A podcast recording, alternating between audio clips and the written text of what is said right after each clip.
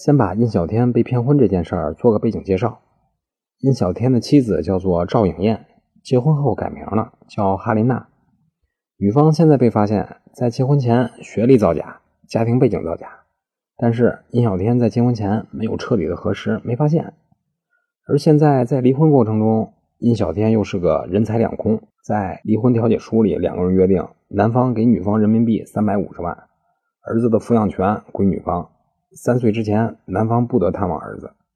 每个月，男方支付抚养费一万五千元。当然，离婚协议是双方自愿，这个咱们外人没什么好说的。但是，两个人结婚之前最需要了解的四件事，印小天就被骗了三件。第一，家庭背景。女方说自己母亲在内蒙古有几十家连锁店，父亲是国企老总，结果家里只有一个卖早餐的早餐店。如果打个电话能到女方母亲名下的连锁店问问。可能就能查出真伪。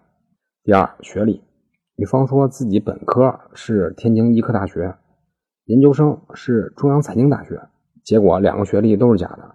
真实情况是，女方是天津武警医学院毕业的。这个如果能留个心，亲自登录一下学信网查查，可能也会发现是假的。第三，财产造假，女方说自己北京有房，结果始终就没出示过房产证。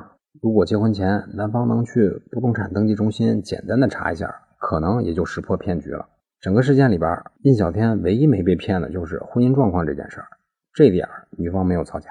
女方先前没有结过婚，所以想要找人结婚，最少了解对方四个方面，分别是家庭情况、学历情况、财产情况和婚姻情况。那么公证处有没有什么业务能帮上忙呢？答案是有。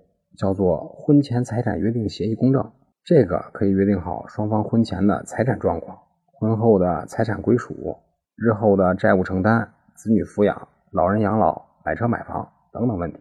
而且这几个问题，就算您不做公证，为了以后的家庭规划，两个人在结婚之前坐下来好好想想，也是有好处的。所以老传统中，爸妈先筛选一个门当户对的相亲对象，再介绍给咱们，这个方式有时候还是有一定好处的。以上就是今天的音频，您的点赞、评论和赞助是对我最大的支持，在此鞠躬感谢。咱们下期再见。